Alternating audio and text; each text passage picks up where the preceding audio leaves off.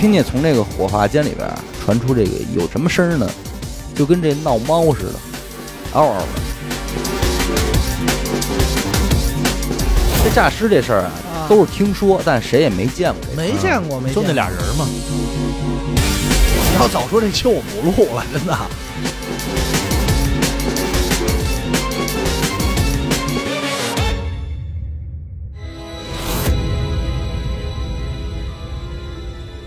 大家好，欢迎收听娱乐电台，这里是悬疑案件，我是小伟。完了，徐先生，哎，这个今天这个案子呀，我我在看的时候，其实有点儿这个迷糊嗯，因为我也有点儿质疑这个案件的真实性，你知道吗？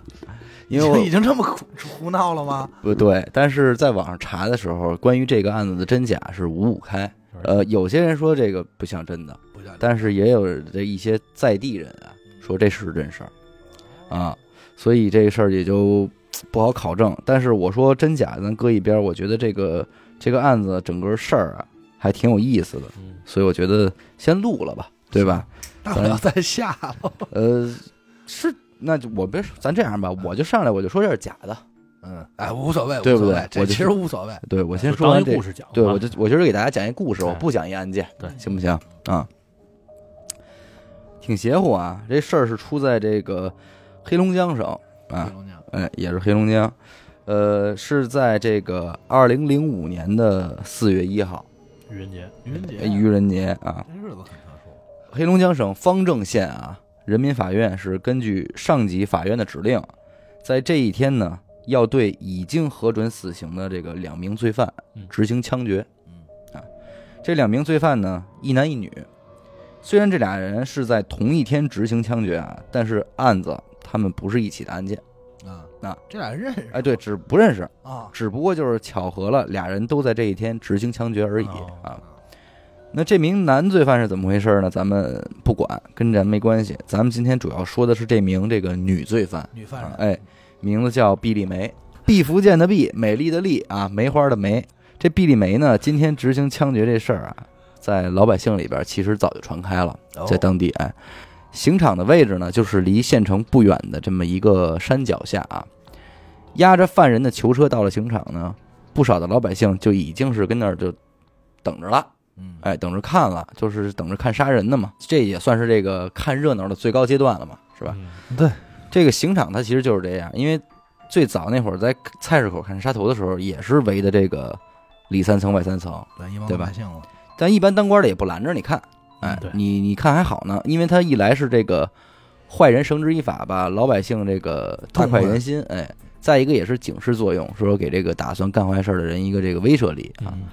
但是现在这个文明社会了呢，基本上刑场也都是这个封闭起来的，不让看。嗯，呃，台湾那边就是执行死刑，基本上会是在一个大厂房里边，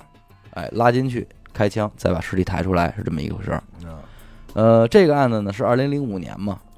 所以有的这种县城呢，它还是会管理的没有那么严格嗯啊，刑场基本都是在户外，所以呢，你愿意看，反正那个隔着栅栏你也能看得见。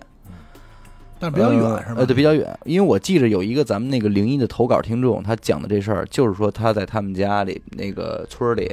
看见一个就是死刑犯被枪决之后哦，出的一系列的事儿啊，啊、当然了，这个看热闹只是一方面啊，另一方面是当时毕丽梅的这个案子，在当地的县城里边儿就是闹的是颇为有名儿的，嗯哦啊老百姓们呢也都是说想来看看这个传说中就是说长得特别美艳动人的这个毕丽梅到底长什么模样。啊，那这毕丽梅好看不好看呢？好看，但即便是再好看的人啊，你就是你这是执行死刑来的嘛，嗯，这人已经也没模样了。就是状态，精神状态不好，哎，车门打开啊，这个毕丽梅自己基本上已经不会走道了啊。本来这俩脚脖子就带着这脚镣，她走路就费劲嘛。嗯，这会儿呢，这腿已经是吓软了，哎，就根本就走不动，基本上是让这个两名法警啊从车上给架下来的，哎，整个人都捏了。那这会儿这人啊，你其实你也看不出来好看不好看，他也没个好看了。这个两名法警呢，给他架到这个行刑地点，刚一松手，这毕丽梅一屁股就坐地下了，嗯他根本就站站不住了，哎。这警察还往上去拽他呢，让他站起来，但是根本没戏，这腿一点劲儿都使不上，完全站不住。然后这个执行警官就说：“说得了，那就甭费劲了，对吧？就让他坐着走吧，反正都都都一样。嗯，那就这么会儿功夫呢，嗯围观的群众里边冲出来一个老头儿，哎，哭着就跟那儿喊说：“这个请求让我这个亲手杀死他，哟，嗯打死这个哎，打死这小妖精多。大仇啊这是？说我给我儿子报仇，啊，是这么一个事儿。呃，这个毕丽梅之所以犯了这个死罪啊，也正是因为她亲手的，就是杀死了这位老人的儿子。啊，嗯呃这个老人是谁呢？姓蒋，叫蒋富贵儿。蒋富贵儿，哎，这老头儿说实在的是真不容易啊，非常朴实的一个农民，时年呢是六十四岁。这个岁数对于当时的年代的这个农民来说，这个就已经算是老人了啊。嗯哎，当年这个他年轻的时候是好不容易就娶妻成了家之后，结果结婚十年一个孩子都没有，哟，啊，这个你搁现在不叫事儿是吧？人有的丁克还不想要呢，但是对于人家这个想要孩子的人来说，这就是真着急。对吧那嗯是，所以他们这两口子当时平时除了这个日常的农活之外啊，最大的事儿就是要孩子啊。两口子就是四处求医问药嘛，等于里外里是治了得有五年啊，这才是说是功夫不负有心人，终于要上啊了得着一个，儿子，还真要上了，哎，取名叫做蒋来义啊。千顷地一棵苗呢，这疼的肯定是不行了啊。那是嗯日子虽然过得紧巴啊，但是儿子生活这花钱方面从来是不含糊，嗯，这基本就是自己勒紧了裤腰带，也不可能亏待了孩子。疼吗？心哎疼。啊老来得子又是独子，对，这个蒋来义呢也非常争气啊，上学也很认真，嗯脑瓜子也灵光，就是终于在某一年的夏天，随着一份大学录取通知书的到来，这个蒋来义就成为了他们村里唯一一个考上大学的学生。哟，哎，那不容易，黑龙江大学哲学系那挺牛逼啊，是吧？这可是扬眉吐气了嘛。嗯，学费不便宜，但是呢，蒋富贵儿还真没皱这眉头，就直接就是什么呢？不管了，卖房，咬着牙也得掏。卖房嗯，凑钱，这钱花了，哎，日子不过了也得这个供孩子上学啊。几年过去之后呢，也算是这个苦尽甘来啊。蒋来义顺利的完成了大学的学业，在当地的县城呢找了一份工作。嗯，离家呢说远也不算太远啊，虽然刚毕业呢挣的不多，但是这个蒋来义也不是什么这个纨绔子弟嘛，嗯，所以就是素来也是这个勤俭朴素啊。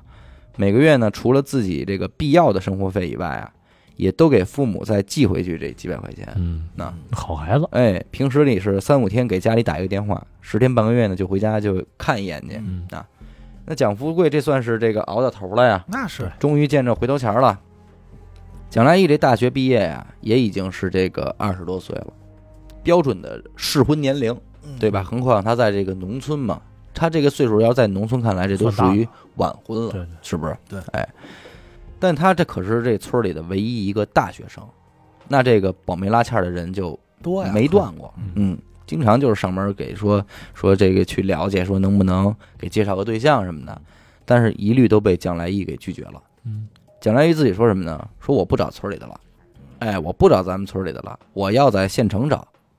我而且我还就得找一个漂亮的，找一年轻漂亮的。条件高了嗯，其实你说要是说人家这个心气儿高点儿吧，也正也常，正常。嗯，你毕竟人家这个说实在的，这个嘖奋斗的不错，是不是？对对嗯，很有哎资本，结果还真不赖啊。二零零四年的这个年初啊，这蒋来义就和这个毕丽梅搞上对象了。你就认识上了啊，这个毕丽梅啊，那可是确实是大美人儿，这个在县城里都是有名儿的这么一个哟，年轻漂亮啊。现花了，哎，这蒋来义对她就十分满意啊，嗯是吧嗯？蒋富贵这两口子也高兴，说这跟儿子说说，往后每个月啊嗯，你不用再给家里寄钱了，哟，你留着这钱啊，你给这姑娘买点吃的喝恋的，爱经费，哎，恋爱经费，你买点首饰什么的，看看电影，啊，好好处，挺好，哎，找机会呢你也带回家来给我和你妈看看。嗯，这么着，一切的发展还都算挺顺利的啊，嗯所有人都皆大欢喜。可是没成想到最后啊，老两口盼来的消息就是自己的儿子被这个毕丽梅给杀害的消息。哟，哎，这一个消息呢，就是彻底的给老两口给击垮了。是哎，老母亲是直接就是精神失常了，那肯定啊每天就站在这村口就往远处看，这嘴里还得在念叨说：“这哟，这都这么晚了，我这儿子怎么还没回来呀、嗯，就就这天天着急啊糊涂了，有点疯了，说实话就是啊。蒋富贵呢，天天就是就是盼开庭，赶紧审判啊，赶紧定罪，定罪之后天天盼着就是什么时候执行死刑。嗯，所以终于熬到了是二零零五年四月一号这一天啊，蒋富贵提前一天就从家里边啊赶到了这个离家里七十里地外的刑场，嚯，这才有了这个咱们节目开篇所说的说蒋富贵非得要冲过这个警戒线，希望可以亲手打死毕丽梅这种场景。嚯，哎，你要说惨呢，这蒋富贵是真惨，老来得子，含辛茹苦，但是没成想最终换来的是这个白发人送黑发人啊。，但是法律就是法律，对吧？人家法警呢，赶紧就给拦下来了。你再有冤情，人也不可能说让你说亲自上场去执行死刑去嗯，那对吧不可能开这玩是笑不可能的嗯。这法警呢，就赶紧把这个蒋富贵啊给请上车里了，安抚他的情绪啊。这边呢，法警开始枪决，两把手枪啊对准了两个犯人，两名法警呢随着口令就扣动了扳机。嗯，子弹从毕丽梅的后脑射入，又从嘴里射出，啊，嗯，随着枪响啊，毕丽梅的身体后仰，就倒在了地上嗯。旁边等候检察官和法医呢，一同上前进行检查，确认两名犯人已经死亡，并且按照流程拍了现场的照片进行留存啊，卸掉了犯人身上的这个手铐和脚镣，嗯，两具尸体呢装进了这个装尸袋，抬上车，直接就运到了这个当地火葬场，准备进行火化了。嗯咱们再来说火葬场这边啊，其实毕丽梅，咱说虽然她是犯人，嗯，可她也是爹生娘养的，那肯定对吧？谁家孩子不是自个儿家宝贝儿啊？对。那这个时候呢，毕丽梅的父亲叫毕武强，早就和全家人一块儿在这火葬场这边等候着啊，啊，了。哎，眼看着运送自己女儿尸体的这个警车开进来啊，一家人也是哭的不行了。把遗体抬出来之后呢，哎，擦拭一下这个脸上和身体上的血迹，啊，换上这个咱说装过嗯寿衣，又请人呢给这遗体再化化妆，这才准备说咱推炉进行火化啊。亲人们呢也都算是这个送完最后一程了，遗体呢就被这个火化工啊直接推进了这个火化间等待火化。嗯，火化间人家就是什么呀，不让你们家属进去了，知道吧？你们就在外边等，人家那个那个区域不让你们进。那是哎，大门一关呢，你们就在外边候着就完了嗯。一会儿火化结束之后，你们直接过来取灰，这就完了。按理说这一切就这么着顺理成章呗。就正常流程吧。对，嗯结果咱说这个大千事件就无奇不有了啊。嗯明白，我知道，我我大概能猜到后边发生什么了猫、哦，你都能猜到，一会儿我说你看是不是啊？啊。火化间这门刚给关上啊，嗯就听见这俩火化工就嗷唠一嗓子，俩人推门就跑出来了，说诈尸了，哎呦我操，那这没猜着，这真没猜着。没猜着啊不，我以是为枪毙的吗？哎，诈尸了，不是后脑进去，嘴出吗？一点毛病没有，一点毛病没有，我以为是图好看，这俩这里边怎么着没有没呢有？你知道吗？没有没有，啊那这有我点天牛逼哪！，俩火化工人就出来说：“操，出事儿，诈尸了你要早说这期我不录了，真的！”这诈尸这事儿啊，啊都是听说，但谁也没见过这事儿。没见过，没见就那过俩，人嘛，呃，这一闹，这里里外外，这人瞬间就给弄懵了，嗯，就听见从这个火化间里边啊传出这个有动静儿，什么声儿呢？就跟这闹猫似的，嗷嗷的，嗯，听着倍儿惨，又像这个猫叫吧，又像小孩儿哭，他就这么滋儿啦啦尿那种，嗯又尖又惨，就特瘆人啊嗯。火葬场这边呢，赶紧就给法院打电话呀。法院法官这会儿干嘛呢？他这会儿正安排省里来的检察官啊，说准备安排人家吃午饭呢。嗯一听是怎么诈尸了，嗯得这饭也没吃上，赶紧这一帮人就往瞧火去吧葬场赶赶去呗。 嗯，到了之后呢，所有人都不敢进去，就站在这火化间门口往里瞧，就看见这毕丽梅啊坐在这个停尸车上，就那儿跟那儿哭着叫着，你知道吗？伤口呢还在往外流血，哎呀，哎，所有人呢就在那儿围着往里看啊，也真没人敢往里去。这时候检察官说话了，说法医呢，说你去，你是法医啊，嗯，死亡证明你做的，你不去对啊谁去啊？这个 对啊，法医一看这情况呢，也犯嘀咕他也呗，发，反正他也发怵，法法医肯定怂了，对，但是职责所在，他他没法不去对了，你知道吗？所以犹豫了一下呢，嗯，找旁边的这法警借了一把手枪，哎，拎着这手枪他就走进去了嗯。这毕丽梅听见有人进来啊，一回头看见法医这手里拎着手枪进来了，吓得哇一下又哭了，嗯你知道吗？这法医看了看毕丽梅状态，就问啊，说你是叫毕丽梅吗？啊，这个时候他才发现这个毕丽梅的舌头已经被子弹打烂了。嗯，嗯说不了话说，不了话，只能是从嗓子眼里发出那种嗷嗷的类似于猫叫的声音嗯啊。那听完法医的问话之后呢，毕丽梅只能是说是张着嘴在那儿连连点头嗯啊，那意思就是我是啊。法医一看这情况呢，这感觉这个毕丽梅的状态和眼神啊，不像是诈尸，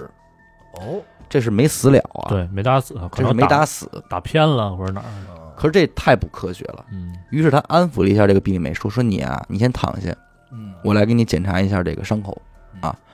因为理论上这种头部的贯疼伤，这这没法活人，对啊你知道吗？对。可这个毕丽梅这这咱只是说是算是个奇迹，嗯你知道吗？确实穿了，但是他就是没打死。嗯哎，这个可能说是咱说巧妙点儿，说是他可能长了结构也有点问题，对子弹又说没伤着什么要害，嗯等于就相当于只是给他一个贯保通不伤齐，就是打打打颈部这骨头弹开了，哎，弹歪了，没所以打就是哎死什么呢？这种，挨完枪的之后啊，只是造成了他一个昏迷的状态。嗯，嗯啊，心脏呢还有这个轻微的跳跳动，但是随着路上这个汽车这么一颠簸一折腾啊，可能这会儿功夫他又缓过来了。嗯这其实是这样的，咱们说身边有人离世，你其实，比方说这个人刚刚已经确认他死亡了，但是可能十多分钟之内，你再量心电图，他还是有，嗯，嗯，他不是说真是纯一条直线，对不像电视那种嘣儿一条直线了，不是的，他就还是有一些对波浪。就停尸停三天也也对是这么来的嘛，对，这法医看明白这个问题之后啊，就出去就跟这个检察官汇报情况。那这么会儿功夫呢，这个毕丽梅的家人也都反应过味儿来了，嗯就赶紧就往这个火化间里要冲，你知道吧？法警们赶紧就给拦下来了。毕丽梅的父亲呢和母亲直接就跪在了这个检察官面前啊。父亲毕武强哭着就跟检察官说呀：“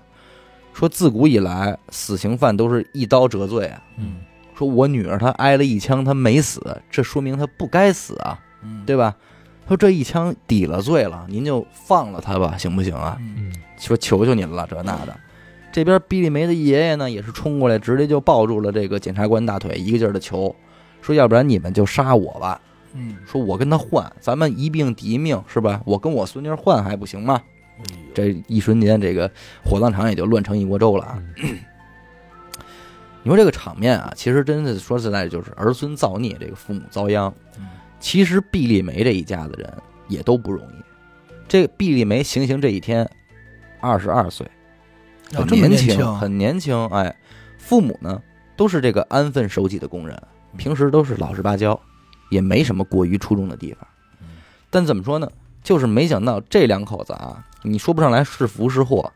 他偏偏生出来一个十分漂亮的闺女。嗯，哎，那逻辑上这是福啊，这街里街坊也都说说，你别看这两口子相貌平平啊，这姑娘生的可是真没毛病。嗯，说是真漂亮。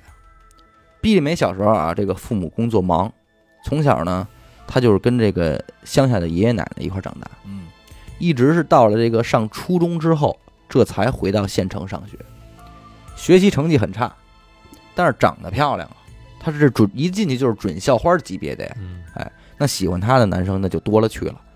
这边有的是主动帮她写作业的，有的给买吃的，嗯，怎么着，反正截长补短的就有男的就因为他打架，哎，争风吃醋嘛。这毕丽梅夹在中间呢，她不以为然，哎，她觉得挺好，自好，哎，骄傲她很有很有这意思，那我是挺自豪。九九年的时候呢，毕丽梅的父母啊所在这个工厂就破产倒闭了，啊，下岗吧那会儿，哎，两口子呢双商失业啊，为了能让这个日子接着过下去呢，两口子一商量，就又把这个老爹老娘，也就是说毕丽梅的爷爷奶奶从乡下给接过来了。接回来，什么意思呢？让爷爷奶奶接茬儿跟家呀，看着这孩子，嗯，照看毕丽梅。两口子呢就奔这个哈尔滨去打工去了。啊，接着照顾班儿上，哎，缓了两年，哎，两口子呢也算是站稳了脚了，就又开始琢磨这闺女这事儿。母亲心说说这闺女这个学习不好，嗯也不能就这么着跟家耗着啊，你那是总得有个事儿干，是不是？可是父亲这毕武强不以为然，他觉得这闺女长得漂亮啊，就够了，啊漂亮就是资本，嗯嗯啊，就单凭这一点，以后她照样能找一好婆家，这嗯不用操心。哎，父亲是持这个态度。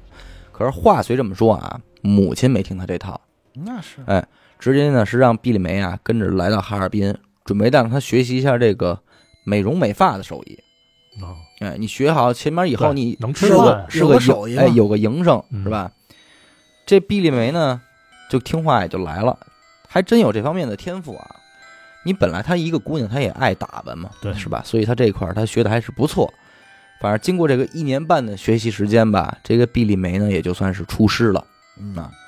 回到了方正县呢，自己就开了一个美发店。嗯，这发廊一开啊，生意还真是火爆。那是因为她手艺好火吗？冲着人来的，不是肯定那肯定不对是，嗯，就是因为她长得漂亮嗯，成天往她这儿跑的呢，其实真没几个是为了剪头发来的。哎大秃瓢过来，你给我理理发，哎，你给我洗个头，啊 嗯你给我捏捏什么的，反正都是这样事儿。哎，今儿要不然就说，哎，你看我这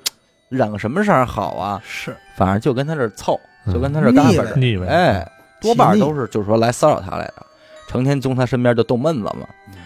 当然，毕丽梅对此也不反感。啊，哎，人家打小她就是小花儿，这种事儿说实在见多了。对，习以为常，男男人堆里长大的，嗯到哪儿他都是前呼后拥的，所以这情况对于毕丽梅来说就是常规操作，嗯你知道吧？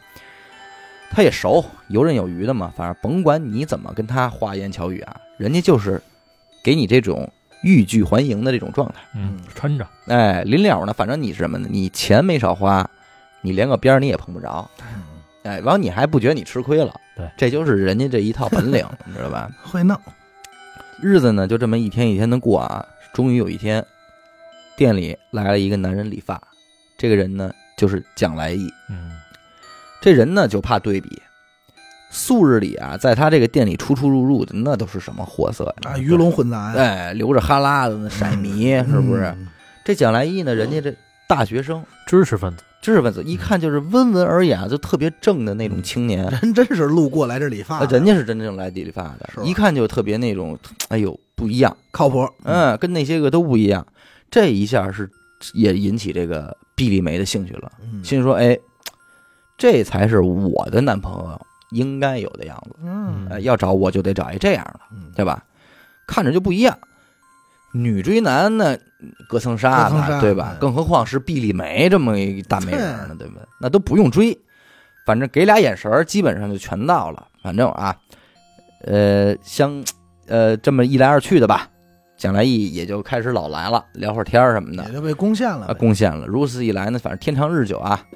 俩人这个情感迅速升温，嗯，最终是确立了这个情侣关系嗯啊。你不得不说啊，这个毕丽梅虽然没怎么上过学，但也不是一点文化都没有，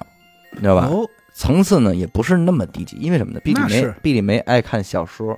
啊对吧文他化知识这种，她是爱看那种怎么说呢，就是类似于情感啊、爱呀、这种少女小说，琼瑶哎看的多。哎，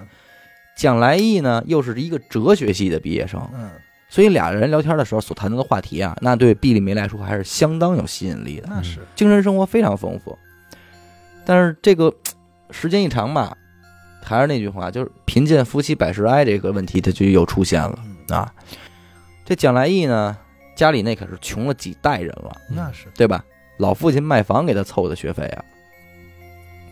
虽说现在他也是说毕业了，在这个县城里边工作，可是你说，在那个会儿啊，一个哲学系的这个毕业生，在一个县城里，他能找着什么工作？不好对找工嗯不好作，找，没什么工作可做，太是偏吧，？它又偏啊，嗯而且其实就发展来说也不是特别好，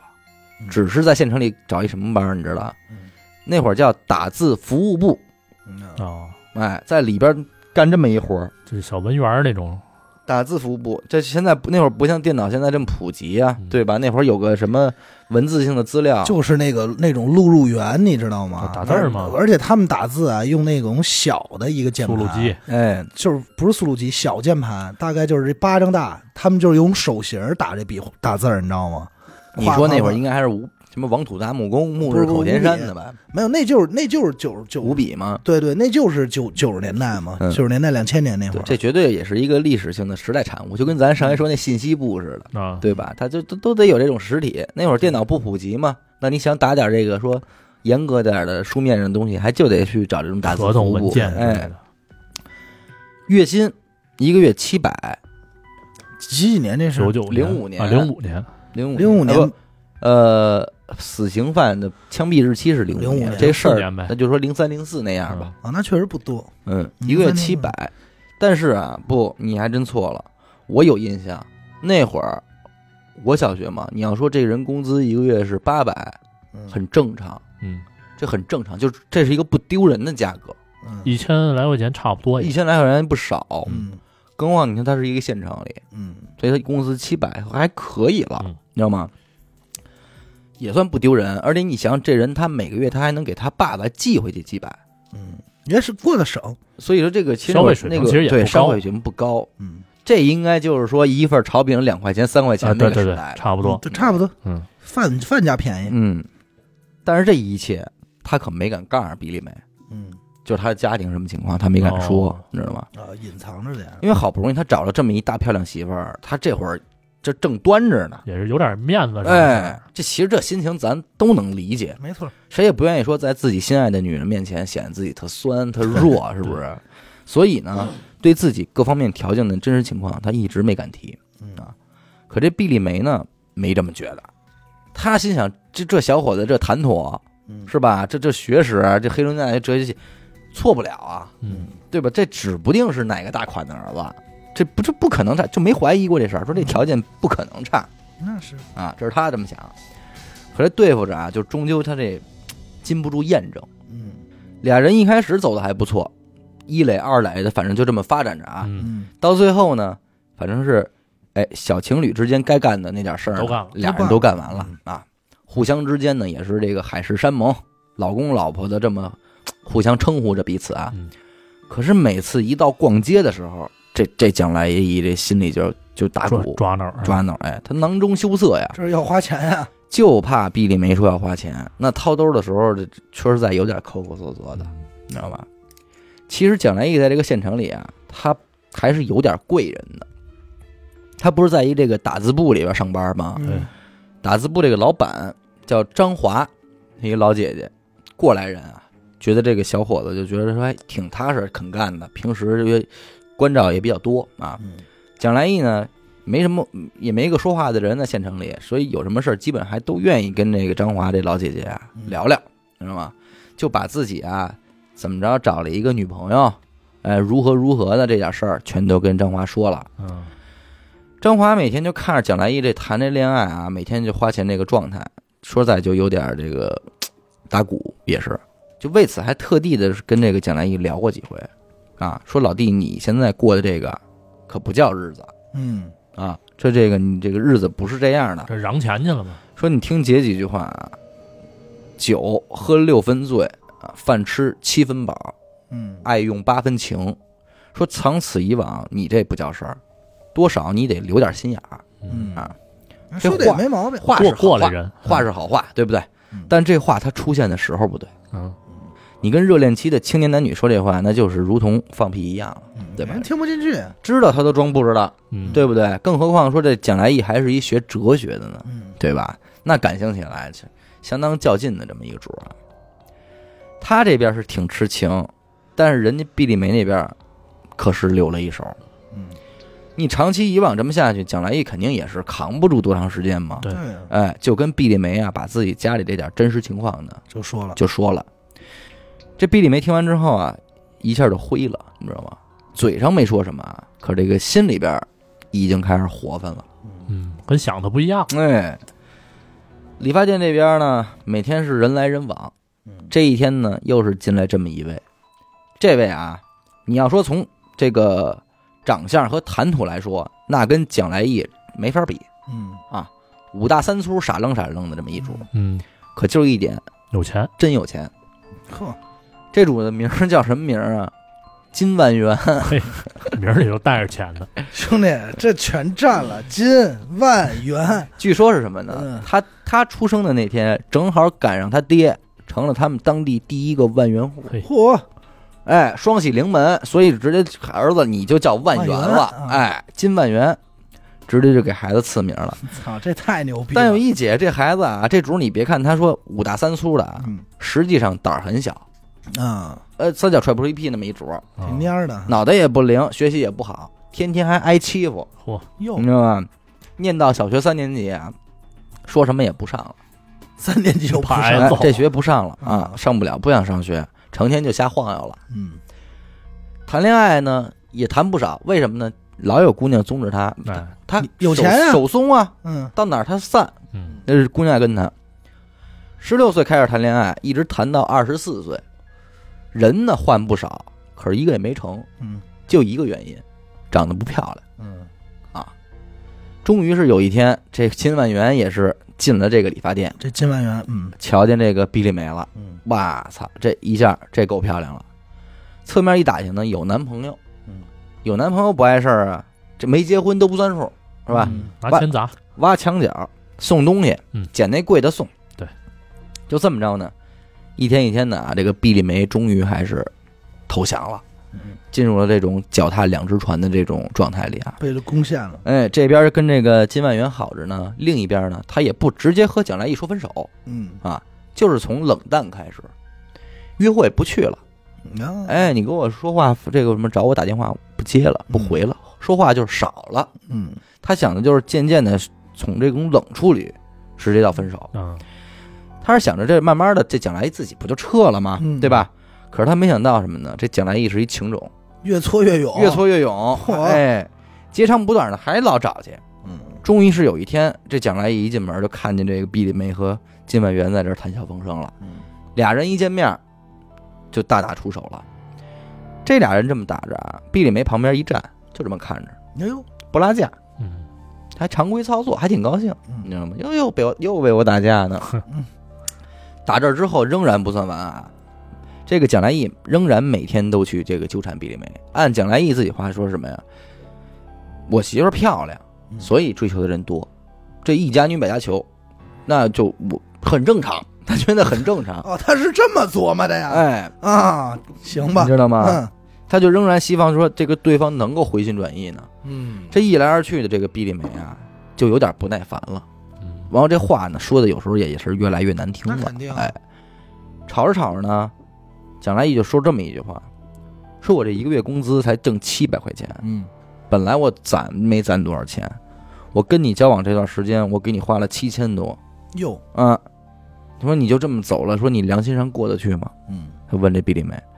这一说还给毕丽梅说急了，嗯，说我他妈当然过得去了，嗯说咱俩睡过多少回觉啊，嗯是吧？说我这青春你花钱你买得来吗？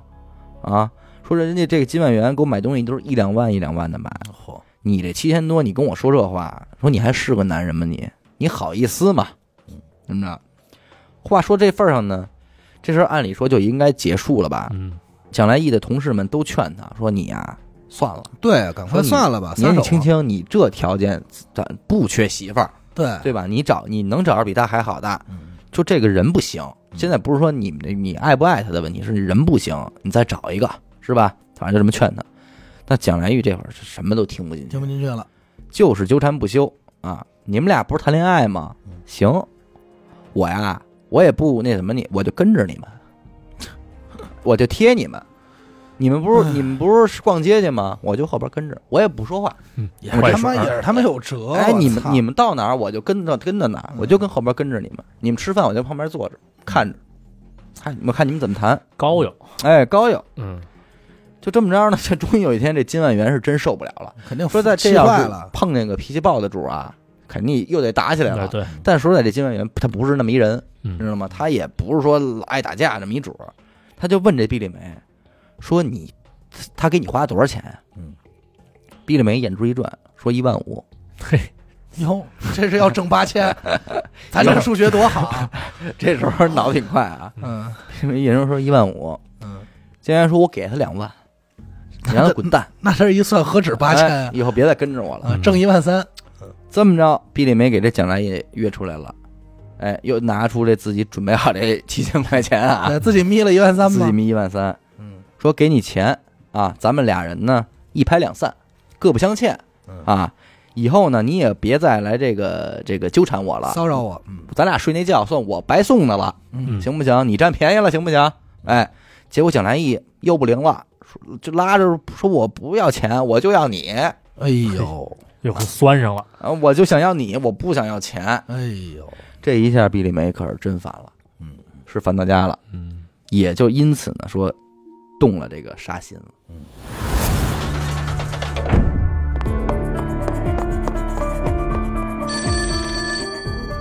喂，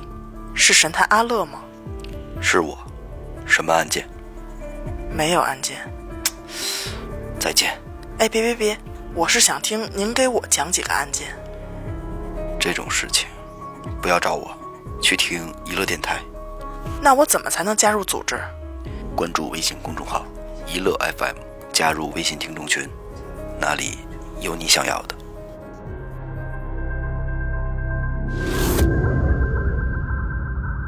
怎么琢磨的呢？某一天下午啊，这个毕丽梅呢主动给蒋来打电话，约他出来吃饭。嗯啊，那贾来也高兴坏了，那蒋来高兴坏了，但是蒋来一拍都没钱，这么着呢，他找这个打字部这个姐姐张姐啊嗯，支了五百，嗯，说我这个急毕丽用梅约我了，就实话说的，毕丽梅约我吃饭了啊，这说我姐姐得能借吗？我得请她吃饭去，这姐姐还就借了，你知道吧？给给弟弟撑面子，啊哎，刚一见面，这毕丽梅就说了，说我呀，跟他妈的金百万分手了，嗯，跟金跟金万元分手了。 我也想，怎么跟一饭馆分手去 了？啊，你怎么回事儿？嗯，对，说我跟金万元分手了。嗯说这人啊，五大三粗的，没什么文化，嗯，鼠妹，臭鼠妹，还是咱俩好。蒋来义对这话一点都没怀疑，嚯，就觉得哎，就是就合理哎，就还得是咱俩好， 就得是我这种有文化的哎，。没错儿。嗯这么着呢，说咱俩吃饭去吧，赶紧。嗯毕丽梅说说我不想吃饭，说我这个心情不是很好，说呀，嗯，咱们去郊外爬山去吧，哟，陪我走走，陪我走走，散散心，去郊外爬爬山我。就听不了这话，我肯嗯定 走了，哥我我。去了不 啊要，搁我，谁跟我说陪我走走，我肯定走了。我说哪儿啊？蒋来义也去了。对啊蒋来义说是那行，我去买点吃的喝的，咱们一块儿上山上野野餐去啊呗。对，也哎也参见。这边毕丽梅说不用，看见没有，一开一拍包，都全是买钱哦好，都买好了哎呦，吃喝都备好备了。啊好啊，了吃喝都给你备好了，咱俩就去就行了。那还说什么呀？俩人抬屁股走呗。刚一上山，毕丽梅说：“说老公啊，说我这个走不动，说我脚疼，你背着我，背我，你得背我你看到我这儿这都中，我都中了。啊。”蒋来义说：“这这来呗，全对是不对套路嘛，那？”他可就不给全背是上套了路。爬山。山还说起来真不低，嗯 背着毕丽梅爬了得有一个多钟头。 我操！你知道吗？上了山了，到山上了呢。呃，中途啊，这个蒋来义说渴，想喝水什么的。毕丽说：“你先走，待会儿再忍喝会儿忍会，儿忍会儿。”这也让忍。哎，让忍着。到了山顶上，趁着四下没人呢嗯，这毕丽梅啊又主动的提出了这个想亲热一下的这个要求，哦，玩野的了呀！玩野的了。蒋来义说：“这太刺激了， 只能只能出手了啊。”于是乎，这你想想，这个旧情复复合，这个一下小别胜新婚，啊，听光呢，在这山里边儿又又来了一下，嗯，一下还不行，毕丽梅说不够，还要还得来。哎呦，这蒋来义累是累，但是也高兴愿意愿意啊，说你真是想累死我呀，什么这个也接着来嗯。这两下来完之后啊，毕丽梅从包里拿出一瓶可乐，知道吧？给了这个蒋来义，蒋来义喝一口，还给毕丽梅说：“你也喝一口吧。”那人不用，他说：“那就是你的，我这还有呢。”拿出来喝，喝完之后，这直接这人就扔在那儿了，哟，知道吧？直接人就扔在那儿了。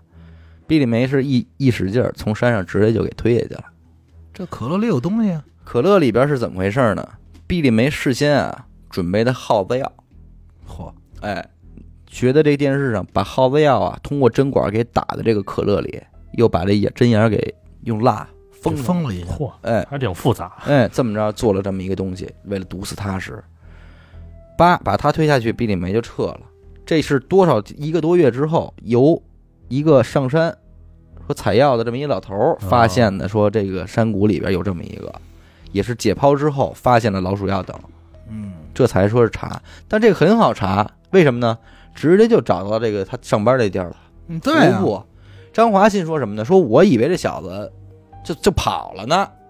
他临了啊不是找我借五百块就钱为吗这没事事儿上班有去颠吗了，哎，没他上班去，以为就跑了呢，结果这谁知道出这么一事儿？说嗯反正临走的时候就说了，说要去请他女朋友吃饭去，叫嗯毕丽梅嗯，那这直接就找到了嗯。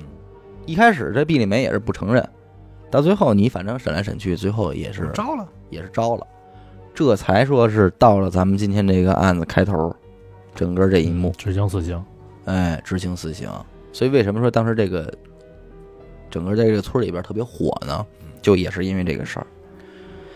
但是现在出事儿了，他不是又活了吗？嗯，怎么算呀？这事儿这事儿怎么算呢？检察官就直接就跟法医说，说这个事儿没办法，必须得执行死刑。说这要是在刑场呢，我就问你们，说这这啊还是得死，刑场如果一枪没死，当时就得补第二枪，对，肯定不第二枪，所以这所以这个事儿不需要犹豫，嗯，他就不是诈尸，他不就是没死吗？那就补枪不就完了吗？说法医说跟法医说你补枪去，啊，让法医补啊，嗯，法医补枪去，因为别人进去他激动啊，嗯害怕呀，万一这出事儿怎么办？对刚才法医已经进去过一遍了，嗯，法医这边拿过手枪呢，也是反正哆里哆嗦，哆哆嗦，但是没有，但还其实确实是强作镇定的啊，嗯，直接又进了这个停尸间，啊，跟那个安抚这毕丽梅说你你别动，说我给你检查检查伤口，嗯啊，毕丽梅很听话就躺下了，啊，又又检查一遍，哎，刚一躺下，对着这个毕丽梅的脑袋烫烫补了两枪，哦，补两枪呢，补两枪，这才算是彻底给这个毕丽梅给枪毙。嗯，整个就是这么一件事儿。这个事儿，反正在网上啊五五开，说真的的人甚至还说出了后续，嗯，因为有一部分人很关心的就是最后补枪的这名法医怎么样。嗯，呃，咱不知道是谣言还是如何啊，嗯据说是这个法医最后儿子也是出车祸死的，嗯，就是后半生不是很好。嗯，有点是是有点玄幻了，后边对吧？嗯邪性了那边，嗯这事儿是这样啊，嗯我哥，我二哥，嗯他们不是在部队吗？嗯就是住部队院里吗？嗯他从小的发小和同学就有当兵的，嗯当兵的就有很多是在这个看守所，包括甚至于执行的。嗯呃，这个是真事儿啊，就是他给我讲他那朋友。本身的那哥们儿就好打架，嗯就喜欢，就是可能咱用咱们现在话说，有点这个嗜血，你知道吗？啊就有他就性格就这样。 暴暴力倾向，对，有有个什么事儿呢？就是那会儿他们这个新兵入连的时候，不是有这个这个新兵连嘛？嗯他这哥们儿打架就是什么呀？人家就好多老兵过去捂被窝里就歇了，或者怎么有矛盾就怎么就打。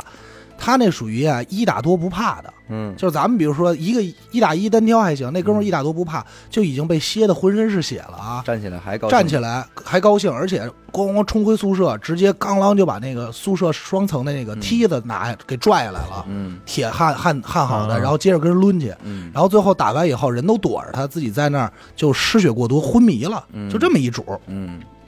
后来他就负责这个枪决，但是他不是属于开枪的，嗯他属于压着犯人的，摁着的摁着的。哦，他这个犯人，他就有一什么呀？他第一次执行的时候这么嗜血，一个人第一次执行的时候，梆一枪，因为那好像应该是步枪，嗯，我不知道啊，嗯是手我枪。看过照片，应该是那种端着的，对嗯，好像是步枪。咱们看的都是端着，对，梆一枪从脑进去。他说：“你别说看见这人长什么模样，嗯整个脑袋就炸了。对，因为它子弹不一样，对，它大，嗯而且子弹咱们知道它是旋转有膛线嘛，嗯在这个里头旋转以后，它碰见东西以后，它会乱钻，嗯直接炸开以后，整个它这个右半边儿，因为它是这么摁着嘛，嗯，整个右半边儿连脸上溅的全是。全是东西，对，然后这大哥特别狠，这件衣服脱完以后没洗，就这么留下了。哎呦，留下了，对，这衣服就留下了。高啊兴当纪念了，那就不高兴不高兴，咱就不知道，人家就留下了，这是真事儿，这是我哥给我讲的，啊是他发小，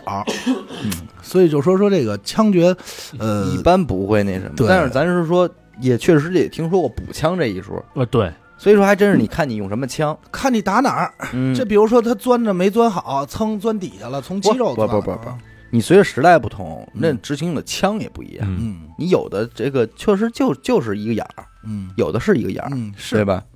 它这个武器也在这个进步嘛，我听确实听说过是有没打死的，对，一枪就不是是就得我补枪我，看过好多，就是国外的有也有类似的案子，嗯就是也是在枪毙或者在执行那种电刑的时候嗯没死的，嗯然后那那会儿他们的法律怎么判呀嗯？就是说这人已经死过一次了，嗯，啊，就剩下就给放了。嘿，他们是按这么走，那这玩意儿，万一这个执行的人法警有有有水分，这这这哪说对，呢？那就不好说嘛，嗯你死刑是一个结果呀，你不能啊以这个。因为这个他们那边可能宗教也算上，然后法律这边也我算也上，也听说是什么呢？就是说这个有的啊，罪大恶极的，嗯，执行的时候就故意不打死你，啊，就故意多开几枪，哦，哎，以此来让你说你第一枪不致命对多受点罪。啊，反正这个案子这么看呢，后半段呢，就是整个案子呢，嗯应该是真实度比较高，无非大家质疑的就是是不是一枪打死诈尸这块儿嘛，对嗯对吧？所谓的就是这一块儿嘛。对，反正就是这么一个事儿啊。今天这个就当一个故事听吧，我觉得诸位，好吧。感谢您收听娱乐电台，这里是悬疑案件啊。我们的节目会在每周一周四的零点进行更新，关注微信公众号“娱乐 FM”，扫码加入微信听众群。我是小伟，阿达，徐先生，嗯呃，我们下期再见。嗯，再见。嗯，再见。